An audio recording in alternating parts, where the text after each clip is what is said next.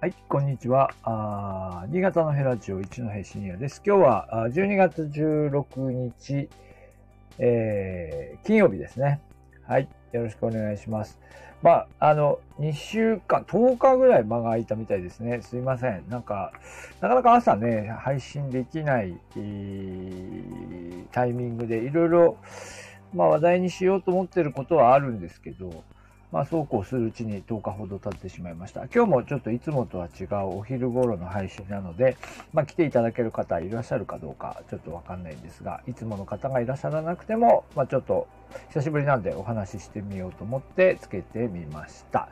さあ、今日のテーマですが、あチャット GPT っていうんですかね。えー、おえっ、ー、と、AI チャット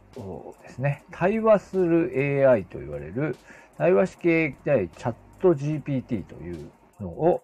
まあ、試してみたという話題で、まあ、最近、えー、話題ですよね。えー、っと、これ出てきたの10月ぐらいなんだそうですが、うんと、ここって急激に、まあ、関連の記事もいろんなところで飛び交っているので、ご自身でもお試しになった方いらっしゃるかと思います。アメリカのオープン AI ってやったかな、えー、というところが開発をした、えー、もので、うんと、まあ、チャあの、あれですよね、えっ、と、あの、こと、うんと、チャットで対話して絵を描いてもらうっていうやつが、えー、ちょっと秋口に流行りましたけども、まあ、それとまた似たようなもので、対話ができるタイプのオープン、なんだ、えー、AI チャットということで、えー、まあ、どれぐらい正確なことを言ってくれるのか、まあ、多分これ会話をしていくうちにいろんな文章が出てきて、まあ、その文章が、まあ、ある意味、その、なんでしょうね、えー、人間に代わる、こう、えー、なんだろう、まあ、知能となって文章を書いてくれるんじゃないかっていう、まあ、そういうことなので、えー、っと、この、まあ、これの、これを適切にこう問いかけながら、まあ、なんか文章をこう作っちゃうっていうこともできるんじゃないかっていうことになって、いろんなことが試されているんですが、まあ、今日のところは私の方でちょっと試してみたのは、まあ、新潟のことをですね、まあ、どれぐらい正確に把握してるかっていうのを、これね、いろんなパターンできると思います。いろんなパターンができると思うので、今日はですね、新潟市のことと、それから新潟県のところと、など、ちょっと聞いてみました。えー、で、やってみるとですね、ちょっと嘘が入ってくるんですけど、まあ多分まだそんなにね、新潟のことをいろいろ聞いてる人がいないからかな。まあまだ情報収集が十分ではないんじゃないかなと思うんですが、えっ、と、最初に聞いてみたのは、新潟市のいいところっていう問いかけですね。で、問いかけてみると、まあまあ、間違全然、全部間違ってはないです。新潟市は新潟、日本の新潟県の県庁所在地であり、それから、えー、温泉地、日本最大の故障地域を有する、えー、湖、沼ですね。故障地域を有する温泉地でもあります。そのため、新潟市は自然を満喫できるスポットがあります。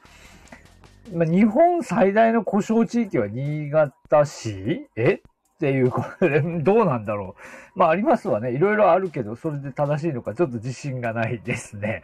えー、はい。酒田とか、福島型とかありますけど、これ日本最大と言っていいのかな？ちょっと自信ありません。で、えー、日本最古の都市と言われており、え、えー、っと、どういう定義だろうね？日本最古の都市と言われており、歴史的な建造物や文化的スポットがたくさんあります。ちょっとだんだん不安になってくるわけですね。えー、で、新潟市は日本最大の米生産地であることでも有名です。うん新潟市は日本最高品質の米を楽しむことができるスポットです。えー、日本最高品質の米。うん、新潟市。うんね、全然嘘でもないんだけどっていう感じですよね。なんか、正確かって言われると若干自信がないっていうとこですかね。新潟市は、その他新潟市は、日本最大の温泉地であることでも有名ですとかですね。あと、完全に嘘なのは、完全に嘘なのは、新潟市にはおすすめスポットとして、松島という島があります。松島は宮城県ですからね。松島は日本最古の神社、松島大社があり、また自然が豊富で海水浴やカヤックなどのアクティビティが楽しめるスポットです。えー、それから、あと新潟市には松本温泉という温泉街があります。えー、ここでは日本最高品質の温泉を楽しむことができます。みたいなことが書いてあって、うん。まあ、だから、なんて言うんでしょうね。なんかこう、あの、なんか問い詰められて、問い詰められて、なんか無理やり知ってることを全部こうくっつけて喋ってるって、当たらずとも遠からずで、なんか相手の、なんでしょうね。まあ知ったかぶりしながら、なんとか相手、相手が相手の顔色を見ながら喋ってるみたいな、そういう感じの内容が出てきて、まあ、そんなにね、全然何にもあの、当てずっぽうで、あまりにも、あの、口頭向けということはなく、まあ、それなりに、あの、そこそこの線が出てくるんだけど、でもやっぱり間違ってるっていうね。今そんな状態になってますね。えっ、ー、と、新潟県のいいところという聞き方でも、まあ同じような答えが返ってきています。えー、こちらの方は、新潟県の場合は、新潟県には日本最大の温泉地である新潟県温泉地帯があります。鍵括弧新潟県温泉地帯。ん？どういうこと？みたいなですね。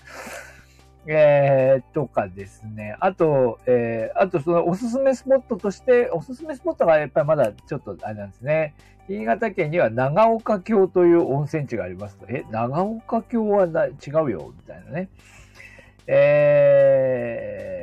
ー、はい。あと、新潟県には燕三条城石がありますとかですね。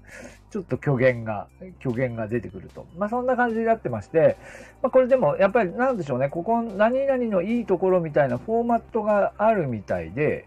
フォーマットができてるみたいですね。で、それの線に沿って最後におすすめスポットで書いていて、えー、終わるっていう、おすすめスポットを語って終わるっていうパターンになっているようですね。まあ、ここまだもうちょっと。で、まあ、このなんか定型的なこう問いかけだったらこんな感じっていう風になるのは分かったので、まあ、これをまたいろいろね、変えていって試してみたら、またなんかシリーズ化できそうなんですが、今日のところはちょっと難しそうなテーマとして、えー、2つほど、2つほど聞いてみました。えー、新潟市は財政破綻が懸念されているのではないか。財政破綻が まあ、じゃそんなことは、まあないと、まあでもね、問題になっていましたよね。財政破綻が懸念されているのではないか、というふうに聞いたら、やっぱりね、やっぱこう、適当にこう、当たらずも触らずものところでいろいろこう、ついてくるんですよね。えー、新潟市は日本の都市の中でも財政の状態が比較的悪いと言われています。新潟市は財政難を抱えており、借金が増加されているとされています。えー、新潟市は財政破綻が懸念されていると言われているため、財政を整えるために、えー、借金を減らすための財政再建計画を立てています。みたいなね。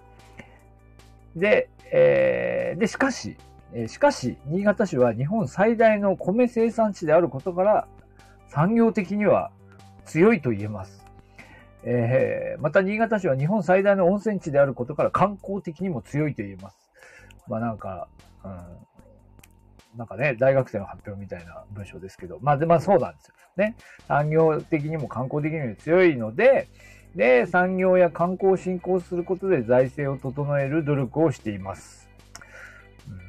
そうか、そうなの？みたいなですね。まあまあ、でもまあまあ、だからやっぱり、ね、でもまあ強みはここだよねっていうところは、まあ探り当ててるっていう感じでしょうかね。はい、もう一つ。えー、新潟、新潟 BRT など新潟市内のバス路線の整備には様々な問題が指摘されているが、良い改善策はありますかと。えー、いうふうにしました。あでもこれはでもオウム返しで、新潟市のバス路線整備については様々な問題が指摘されていると思われます。そのため、新潟市はバス路線の整備を改善するために様々な改善策を検討していると思われます。思われますって言ってる時はあまり自信がないですかね。で、で、で、ここからちょっとおかしいんですけど、そのような改善策の一つとして BRT の導入が挙げられますと。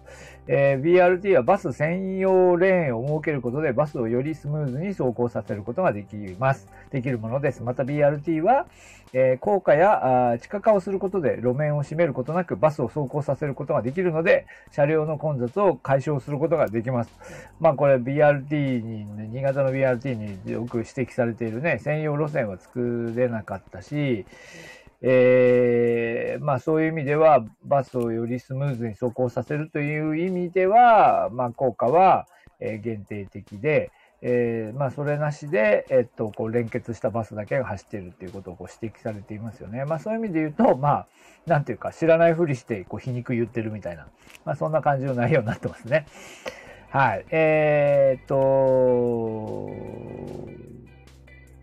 うん。まあでもまあ、これに伴って、まあここでバス、新潟市はバス停の整備、バス停周辺の整備を行うことでバスの乗り換えをよりスムーズに、えー、できるようにすることができますとか、バス停の周辺整備によりバス停周辺の整備が整ったものになることでバスを利用することが、